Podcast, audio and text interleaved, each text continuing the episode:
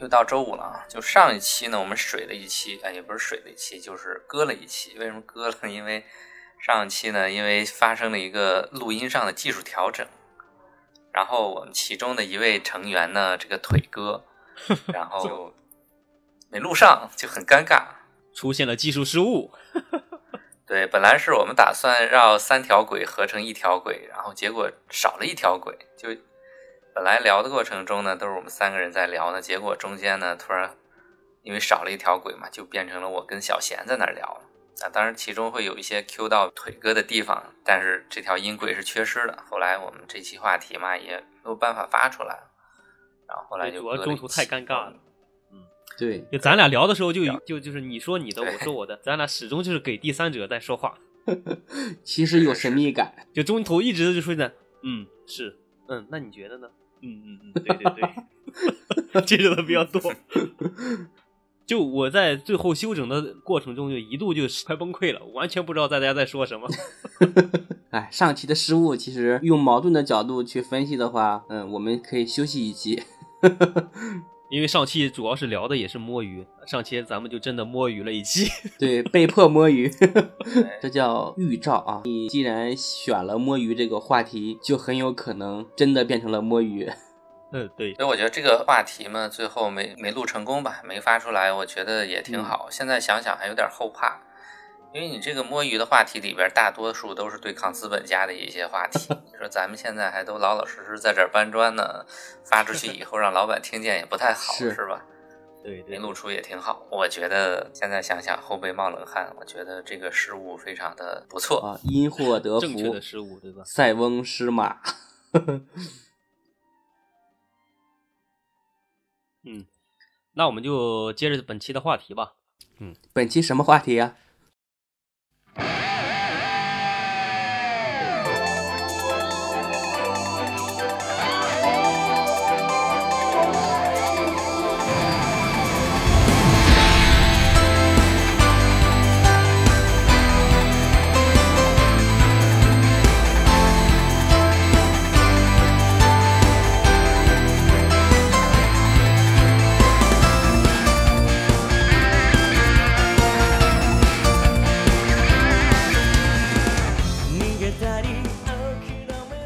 大家好，欢迎来到机动三轮，我是可乐草，我是小贤，我是夹鸡腿。就大家看到咱们那个标题，就不用再疑惑了哈。听到咱们那个前场的 BGM，我想已经不用再多解释了。嗯，我们这期聊一聊近期正在热映的《数码宝贝剧场版：数码宝贝大冒险：最后的进化羁绊》。其实这个话题吧，说起来有点尴尬，就我这个不是很了解这部动画片，其实小时候也没怎么看。我就知道好像里边有个皮卡丘啥的，然后别的也没有。不是，等会儿，等会儿，等会儿，草一堆球好像在那儿。草哥，草哥，那不是，那那皮卡丘那是 Pokemon 宝可梦，我们小时候叫宠物小精灵，宠物小精灵，对，小智，嗯。哦，你俩搞混了。哦哦哦，数码宝贝和宠物小精灵是一个东西，两个动画片，对。啊，这。哦，这两个动，这两个动画片，那啊，然后 虽然虽然主角都是两个黄色的东西，对吧？但是一个是黄耗子，一个是黄恐龙。我操，这些许尴尬，你说说，因为我感觉好像都是那种就宝贝宝贝嘛，小宝贝，然后小可爱之间在打斗，然后可能小时候们没太吸引我，完了就就挺尴尬，没怎么看过这部剧，所以我可能只是，那我就多听听你们。相关的一些介绍吧。对对对，我们就来给你回忆回忆，嗯，然后也不要回忆，让我开始新的认识他。从另一个角度来说，这个草哥是不是因为不看动画片，所以学习比较好？学习也没好哪去，关键是，嗯，就我们还在究极进化、超级进化的时候，草哥就已经开始考虑后面的事情了。估计是，嗯。那那个皮卡丘有什么超级进化什么的？有有没有进化这个？有有，它不叫进化，它叫成长。对，哦。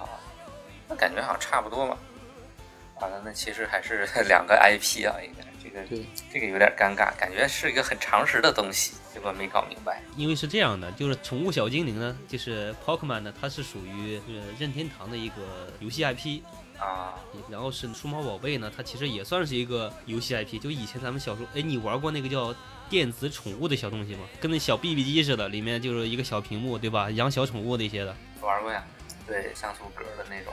对对对对对，就那个东西，嗯，童年比你们少了一块儿。不是说嘛，我们还在几乎极进化、超额进化的时候，估计那个草哥就开始已经考虑人生大事了。你的童年结束的比我们早。对。其实这个电影呢，我其实大概是在去年十二月份的时候，我就在那个公众号里得到过这个消息。看到这个消息的第一反应，真的就是活久见，因为他也重启了第一部的角色嘛，就是太一了、大和了这些八个角色，就应该我们这一代，就也不能说我们这一代，就是我基本就是看完零一就数码宝贝第一部以后，因为这部也是最火的嘛，看完这一部以后，后面的零二第二部也看了一点，零三零四就是看了一丢丢，后面就没再关注过了。就是突然间这次火爆呢，可能就是他们重启了以后，然后还是咱们熟悉那个牙骨兽了这些的，不是那种后面像那个对零二部的威仔兽了，或者是零三零四里面什么个基尔兽那些的，你根本就没听说过，对吧？因为这个 IP 呢，就是这个动画片可能就是大概过完小学以后，就基本上在国内大陆就不是特别火了。对，可能还是说大家的这个童年的记忆又被唤起来了。当时这个预告片发出来以后，BGM Butterfly 就一响，我的天呐，简直整个人就是汗毛都立起来了啊！这歌我熟，这歌是不是那个呃，哎，怎么唱的？对对对对，就这个，这个 BGM 怎么说呢？就是隔个两三年就会被拉出来卖一波情怀，热血。对，刚刚我在哼这个曲子的时候，我还在担心我会不会哼错了吧？我这个不会是《灌篮高手》的插曲之类的吧？因为都挺热血的嘛。后来想了想，好像应该不是，还好没说错。因为这这歌挺出名的。对，这歌挺出名的，演唱者光叔应该是咽喉癌。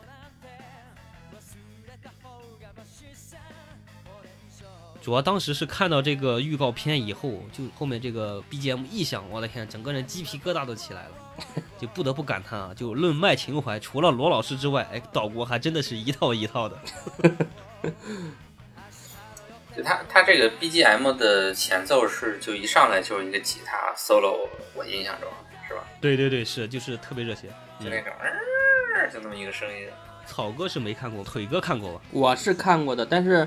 我对数码宝贝的印象应该只是看了第一部，但其实我看的时候比较晚了，我记得应该是，嗯，六年级或者是初一前后看的。那时候记得每天骑自行车要去上中学嘛，就初中，应该是初一，然后每天下了学、放了学就赶紧骑自行车往家跑，但到家之后往往只能看一个片尾曲。太惨了。是的。基本上 看个片尾曲可还行。对，其实最开心的就是一般是在周末，周末的时候有一些电视台，可能是我们那个地方的一些台，他会一个下午一个下午连着放三四集，那个时候是很开心的。但是说到这个了，你你们小时候有没有这种东西？电视点播？哦，这个听过，但是我没有去点。我们也点不起我的这个东西。哎，有这个，我通过电话的形式去点播。当时我们是初中的时候，初中的时候，这个应该每一个看过这种点播的人，应该都有过类似的经历。因为这个发生的时代都是我们小时候，小时候我们都比较喜欢看动画片。你会发现，你喜欢看那些动画片，它一集连着一集放，因为每点一集其实都要花一笔钱。然后你会发现，比如说哆啦 A 梦，它一集一集往下走，就连着点了好几集。你当时在想，谁家小孩这么有钱，一直在那儿点？对。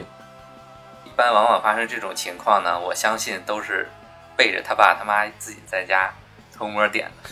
对，然后下个月再看电话费的时候，指不定指定逃不了一顿胖揍。估计是，估计这个月电话费得就爆了。对，都得报。当时绝对有很多本不富裕的家庭雪上加霜。雪上加霜，家庭惨剧。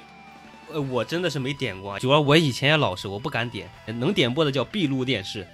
闭路电视里面就时不时可能会有一些大人会点一些就奇奇怪怪的视频，对吧？精彩片段的那些，然后中间呢就会穿插一些，就比如说点的最多的，我记得就是数码宝贝，嗯，还有是那个猫和老鼠，以及一些比如说酷乐猫这些的，小时候看的比较多的，可能你们都不看多，我小时候就等着这个，就是只要守着人家点就能看，但翻来覆去啊，就那几集一直在播来播去的，播完以后，然后是可能有的人没看，还是播那几集。就反正你是不可能在点播台能把这个全集给看下来的，还是得守着电视机。因为你是白嫖嘛，别人放什么就看什么。哎，对，当然我连它的那个价格都不知道，因为小的时候也没有这种付费习惯，感觉动画片嘛，就是像电视播，自己不会有这个预算去花花钱去看这个东西。另外，我估计家长也不同意，所以基本上都是处于一个白嫖的状态。就一是这个号码你还真不知道，二是呢这个号码就大人就会不断的叮嘱你说这个东西不能打，打就得扣费，扣多少多少钱，你敢打怎么我就敢怎么打你。这所也是小时候你看数码宝贝的一种渠道。对，主要就是东南卫视吧，东南卫视能播过，以前小时候记得。对，小时候的这个文化娱乐生活相当匮乏啊，嗯，给我们带来哈童年无限想象力的这些动画片，宠物小精灵是吧？数码宝贝，多他妈想有一只啊！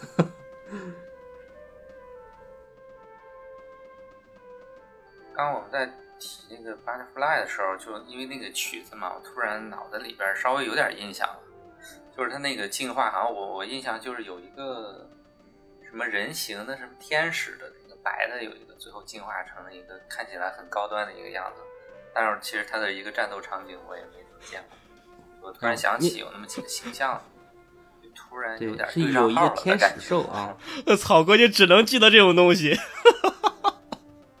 天女兽对吧？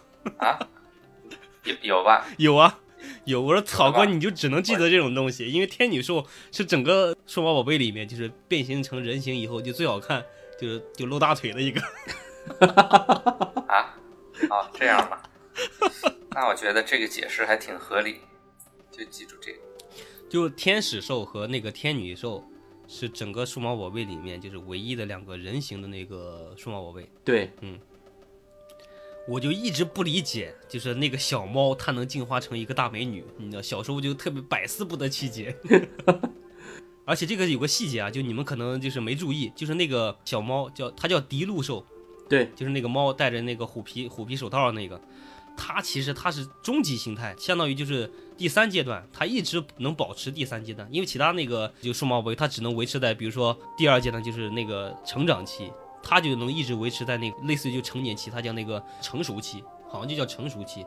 对我对这个小猫的印象是最开始出来的时候，一直是一个有点儿反面的一个角色，是吧？哦，对，它最开始比较叛逆，你知道这个？对，一直破坏，嗯，它是你这么一提，我也想那个，对，嗯，它是比较叛逆的一个数码宝贝，就后来被嘉尔感动了嘛，就那个小姑娘。她应该是受过什么伤害，因为她的那个手套盖住的就是她手上的伤疤，哦，对对对，是她手上好像有一个疤，对，有一个十字形的疤，我记得是。啊，对对是是是，那你这么一说，我又想起来一些。对，就是天女兽进化完之后，吸引了我对数码宝贝全部的注意力。可以的。都是老色批了。你说到这个迪路兽，我跟你说个有趣的事情，嗯就小我不是喜欢画画嘛，小时候、我就画过特别多的数码宝贝，就是迪路兽是我就是我小时候 我自己个人感觉我画的最好的，我还用那种水彩笔就把那个颜色上的特别好，就是我现在自己回想起来就感觉也画的特别完美。然后这幅画呢，那么小就玩水就不是就那个水彩笔啊，就咱们那个硬的那种水彩笔嗯，啊，彩笔叫彩笔。啊，我就感觉是那个是我画过最好的一个数码宝贝，然后是我就带去学校里面，我把它放到我的桌布下面了。就过了第二天以后不见了，不知道谁给我拿走了。天哪！看来也是个谜，这都是名画，拿出去收藏，这都有价值。估计改天在那个什么佳士得拍卖会上能见到这幅。对，那说明你画的是真的好。我真的惊呆了，我就当时就放到我的桌布下面，后来过了两天以后发现没了。这个大家画的不一样。我上高中的时候，那时候也画过一些，但我画的基本上都是孙悟空、七龙珠里面的。哦，对，这么一说，主要是咱们仨还都是艺术生，都是画画的，对吧？小时候肯定都考过这些东西。嗯，好像是也是多少有点渊源在里面哈。行，我们就绕了半天，我回来这个这个电影这部电影啊，好好好好，就是最后的进化呢，是日本是二月二十一号上映的，就今年二月二十一号，大家可能都知道，也疫情期间，我估计在日本内可能放映的也有比较少，因为我看了网上一些数据嘛，就在日本首周它放映了一星期，也就一点二亿日元，折合人民币也就七百六十万嘛，没多少，嗯，但大陆就不同了，大陆首日就一千九百五十七万，这光这零头就完全碾压日本。这充分说明了我们社会主义制度的优越性可。能大陆控制比较好嘛，这也充分的说明了这种进口电影的稀缺性。是，你就想它二月二十一号上映的，咱们这个国内上映十月三十号，延迟了有七八个月都，就这票房还能这样。我这个确实是没在电影院看，因为大概在八月份左右的时候，就网上就已经有资源了，我就我就在网上给看掉了。哦，我应该是九月份或十月份看的，应该十月份看的。对，当时在出差的路上，然后就把这部动画片看完了。当时应该是可能就是八九月份，就是网上有高清资源了，大家才看。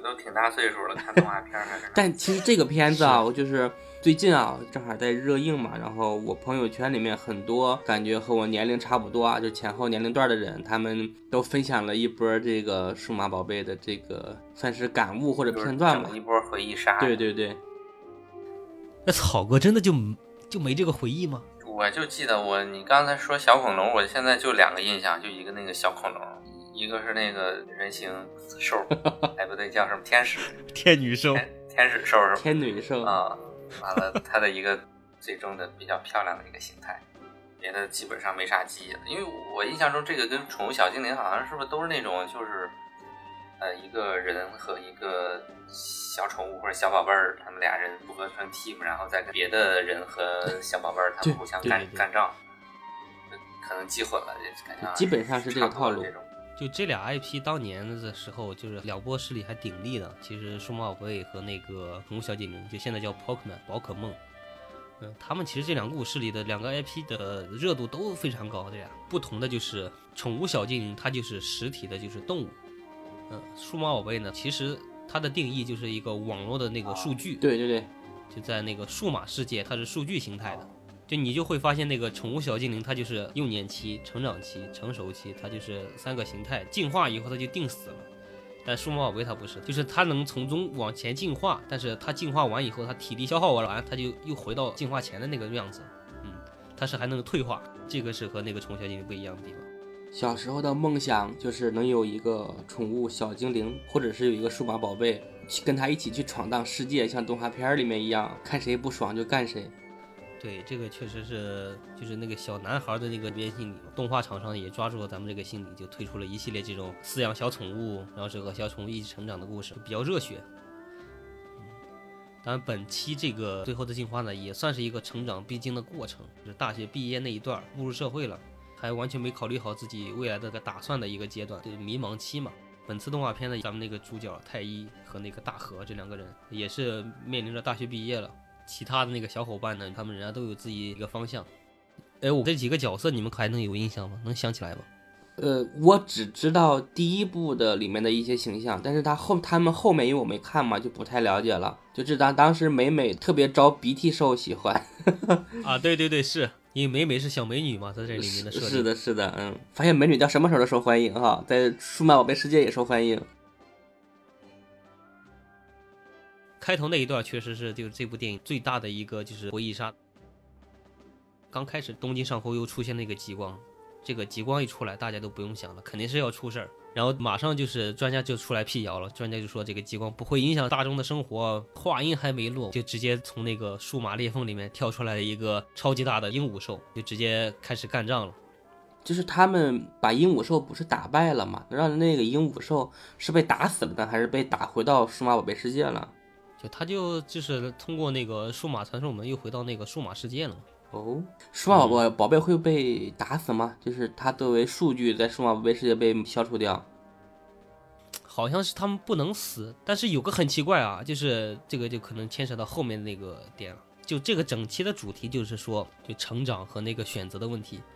就最后主人公选择了成长，然后是就数码宝贝就死了，就就数据就消失了，相当于你被选召的孩子他是长大以后，官方设定说你的无限可能性已经没了，然后这个数码宝贝就就消失了。那不就简直了吗？就是你没被选召的孩子绑定的一些数码宝贝就活蹦乱跳的，被选召的数码宝贝就只能活二十来年，那 寿命也太短了吧？还不如不被选上哈。对，最后的选择就是数码宝贝进化完了，最后消失了，他选择去接着成长。对，总结下来就这个故事。就这个电影的精华，我感觉啊，就是最开始的这个这一段，和结尾的那个牙骨兽、加布兽消失的那一段，确实这两波就是粉丝能 get 的这个点，完全击中那个粉丝的心。是的，非常催泪是吧？对，前面这进化的那个动画是牙骨兽进化暴龙兽，就下面有个地台在转圈儿，然后是一堆光洒下来，一堆数字穿插到他身体里，一转变成那个暴龙兽的那个效果，完全整个人就汗毛都立起来。我小时候看到这个阶段就特别激动。对，就看到他们进化的时候就特别激动。我看到美少女变身的时候会比较激动。嗯，你的激动可能是一个普遍现象，嗯。就你不愧是激动三轮的人。哎，其实进化这个东西，我想了想，好像咱们小时候看那特别流行进化这种设定，对吧？进化或者变身，对对对，你那个变身那个类似于进化嘛。很多机甲类的，或者说所有机甲类都有一个，不管是什么合体啊、变身啊，还有升级呀，包括像奥特曼这种、特赛号这种、七龙珠，对吧？鸟人战队。而且为了使整个这个流程特别有仪式感嘛，所有的这些进化的过程都会有一个固定的模式。中间一段特别酷炫的一个特效，然后最后再补一个特别帅气的定场 pose，整个过程基本就要有十秒左右的时间。这种，你如果说想象一下现实情况下，如果两个人即将战斗的时候，一个人突然走了这么一个流程，其实让我想会有点像那种马保国突然练了一套闪电鞭，然后被人一招制服了，是吧？年轻人，你不讲武德。那怎么叫一招制服呢？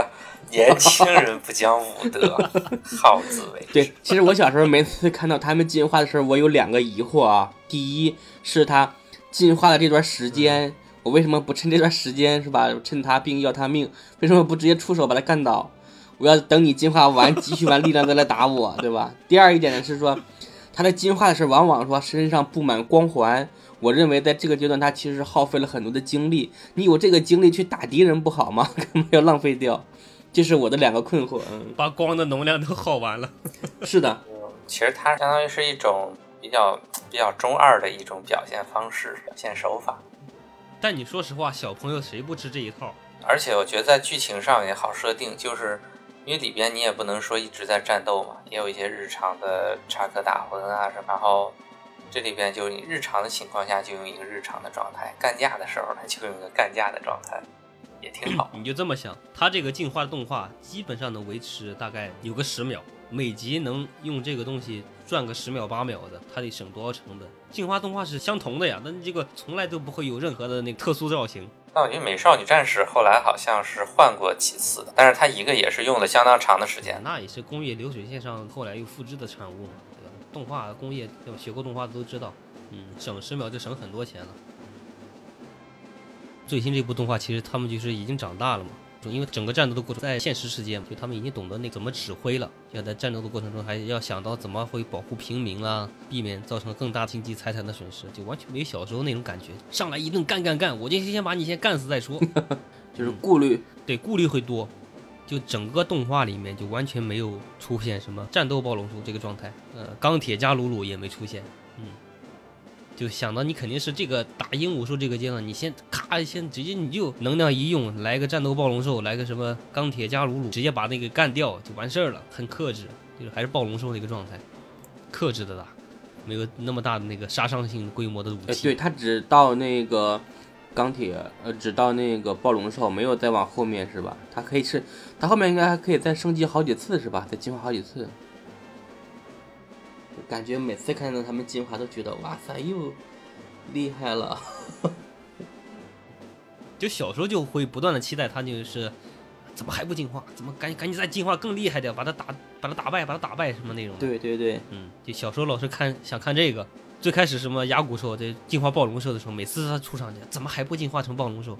你这一进化成暴龙兽，你不就干掉了吗？对。再往后面走，怎么还不进化成钢铁暴龙兽？你进化成那个什么战斗暴龙兽或钢铁暴龙兽，你不就直接把他们干掉吗？作为一个观众看的特别着急。对对对，可就是奥特曼不到最后亮灯那一刻，他从永远不会发那个 X 光线。嗯，其实这咱其实这部动画片里面就是。主要讲的就是太一和那个大河，其他人其实戏份很少。因为光子郎是要去追踪这个，去解密这个数码世界啊。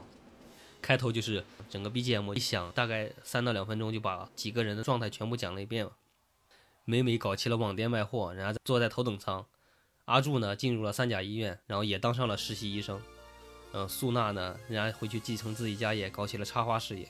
光子郎还是凭借人家牛逼的 IT 技术，成为了一家 IT 公司的 CEO。太医论文没写完，那阿和呢，就是未来工作啥没想好。大家看似都有一个光明的前途，我们都有光明的前途。就这整部剧里面，就和咱们普罗大众比较像的，就是太医和大和。你想太医，咱们小时候看的时候，他绝对是绝对主角对。就太医作为绝对主角，就在这个里面，其实他活的有点憋屈嘛。你比如说他现在已经快大学毕业了，你想当年他确实算是风云人物，但面对你比如说同学们的那个炫耀嘛，啊，我现在就已经有三个 offer 了，你现在怎么样呢？他其实连论文都没写嘛，就是敷衍不了事儿嘛，一切掌握之中，很有把握的样子。其实就是和现在的那个要快毕业的大学生是一个面对的场景。何止是大学生啊，所有人吧，就是他当时那种一个彷徨、徘徊、焦虑，大概这么样的一个状态，何去何从，对吧？就当年咱们毕业那一阵儿，不是特别流行一句话吗？就是大学毕业即事业。现在更流行了。现在年轻人的压力也是是蛮大的。你想刚毕业之后，如果家里有条件的还好啊，如果是一般人的话，完全自己出去闯、自己打拼，是没有人指点，你在社会上要碰很多的壁，嗯，确实挺难，很迷茫。嗯，确实是。其实，在这种情况下，我觉得像大和和太一他们可能对自己的未来也没有把握好方向，将来要怎么样。他处在这种迷茫的态下的话，也确实没有办法给牙骨兽还有那个什么兽来着加布兽带来力量。太医就有点类似于就一部分大众，对，就很现实嘛，就是快毕业了，然后不知道自己要干啥，但是感觉自己很缺钱，就是想尽快的找个来钱快的工作，尽量能腾够第一桶金，然后能为后面的发展做一个铺垫。对，然后剧里面太医他就在那个日本特别流行的一种店叫博青哥店，就是打弹珠的那种，其实类似于赌博嘛，他那种店、就弹珠店。呃，是不是那个以前 Windows XP 系统里边有桌上弹球那种东西？对对对，有点像那种老虎机的性质，嘛牵扯到赌博。它这个博青哥店呢，就我们不展开说了，就是它里面会涉及到很多一些故事。就简单理解就是，博青哥店就是弹珠店，轻型的赌博。他会在弹珠店以后就是购买很多的钢珠，那最后赢得很多钢珠以后，兑换成那个兑换券，这种兑换券呢能直接折合成现金。涉及到赌博，你肯定就是就资金流水量很大嘛，你就能快速的那个赚到钱。太一他就在里面打工。说来日本也很奇怪这种东西，你就比如说他明令禁止赌博。但是呢，哎，他们这种小店儿呢，就换个套路，我就规避一下你这个法律程序、法律的一个漏洞，哎，它就合法化了，就是它受法律保护的。那你要是受法律保护的话，其实也不算灰色地带吧，但是还是有一种那种擦边球的感觉。哎，对对，我觉得应该是擦边球，相当于找到了一个漏洞吧。啊，这个漏洞咱们就不展开讲了。其实日本这种涉及到这种，比如说赌博啦、色情这种擦边球这种企业就很多。改天我们比如说有时间的话，我们就简单的聊一期，就我们继续咱们的话题哈。对对对对。其实这个话题啊，就像包括我的朋友圈里面对这个话题感慨的一个原因，我觉得应该是引起了大家对现实的一个感触吧。对，我们面对的现实和太医大和面对现实其实差不多，对吧？你的工作、你的生活可能都没有太大的起色，而且随着自身的这个成长，包括时间上，是你的这个年龄上啊，可能有些东西是主动或被动的都要抛弃或者是流失掉啊，所以这个有些东西是很难把控的，就很无奈。嗯。但大河呢就有点不一样了。对大河这个设定，我是比较讨厌的。我从小就是比较讨厌大河这个人，老耍酷，你知道吗？他 耍酷是招人烦。他在这一集里面也是搞得特别酷。你想，人长得帅，然后是那还有数码宝贝，经常和那个日本军方合作，然后是坊间传闻，他说要加入那个日本自卫队，和军方建立起更密切的关系嘛。直接大学毕业以后直接加入自卫队了，完全就是别人家成功的孩子的一个典范。和咱们那个太一比起来，真的是就一个天上一个地下。我们就是太医那种人，所以比较讨厌大河。对，我是比较不太喜欢这个角色。这都正常，就像我小时候，你像咱们看蜡笔小新的时候，不太喜欢风间。啊，对对对。看哆啦 A 梦，不太喜欢小夫。嗯。但大河呢，他在这个里面，他也是特别迷茫。虽然说他在别人看来，就他前途一片光明，就又是风云人物，呃，又有各种特别好的那种就业机会，但他这边就就会陷入到学霸那种迷茫。他就没办法，就是快速的融入社会。然后这大河呢，他就在想，我还是继续读研究生呢，还是我直接就步入社会就开始工作？其实他内心还是比较排斥进入社会的。嗯，就从就他在橱窗里面看到那个有人在吹口琴，就大河他在第一部动画里面他就一直拿着这个口琴在吹，一直吹口琴。其实他就是想逃避社会嘛，不要那么快的步入社会。其实想着大学生活再时间再长一点，或者就是还想回到童年的那种感觉嘛，就也是个迷茫的状态。整部剧呢，可能我们讲到这一点以后，小时候看过 TV 版的，你所有能回忆到的点，基本你就回忆完了。可能就最后那个加布兽和牙骨兽消失的时候也能回忆完。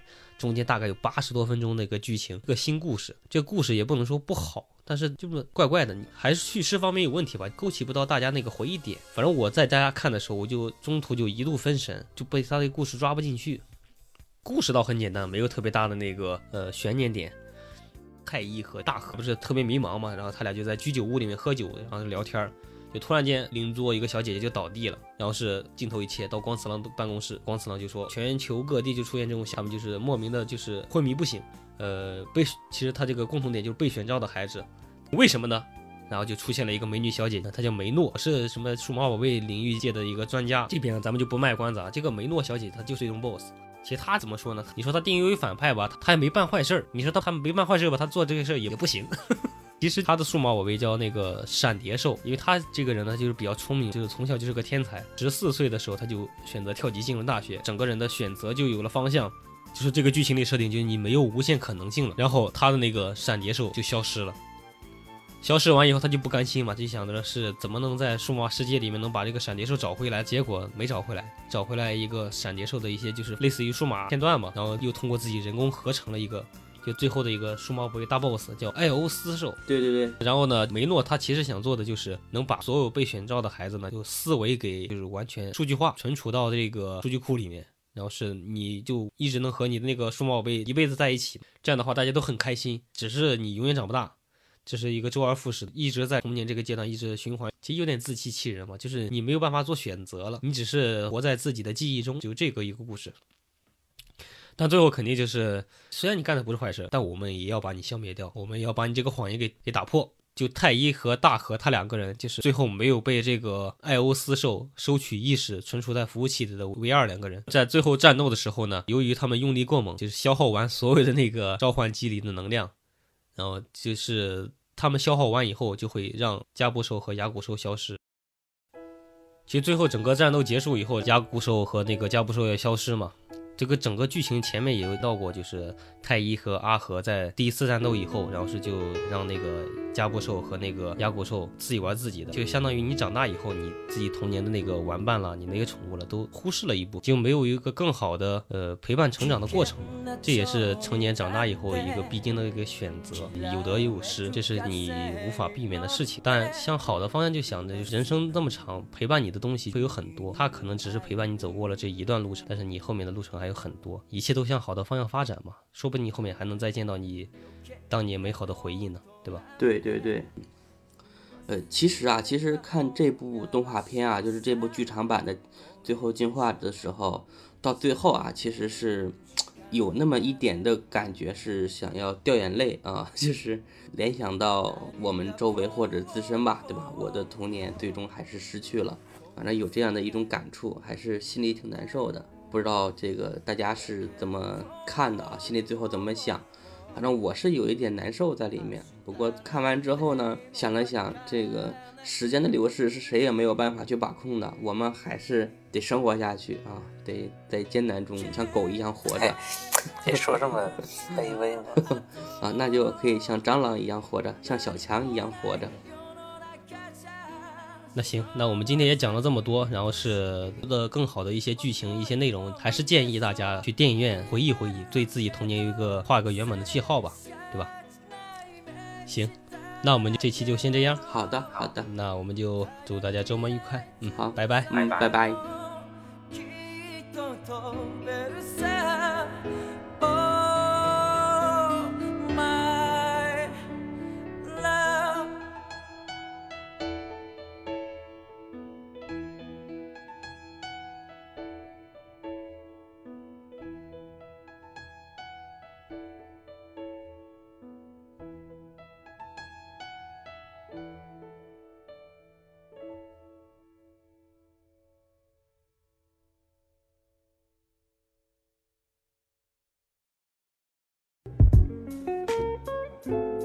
感谢大家收听我们的节目。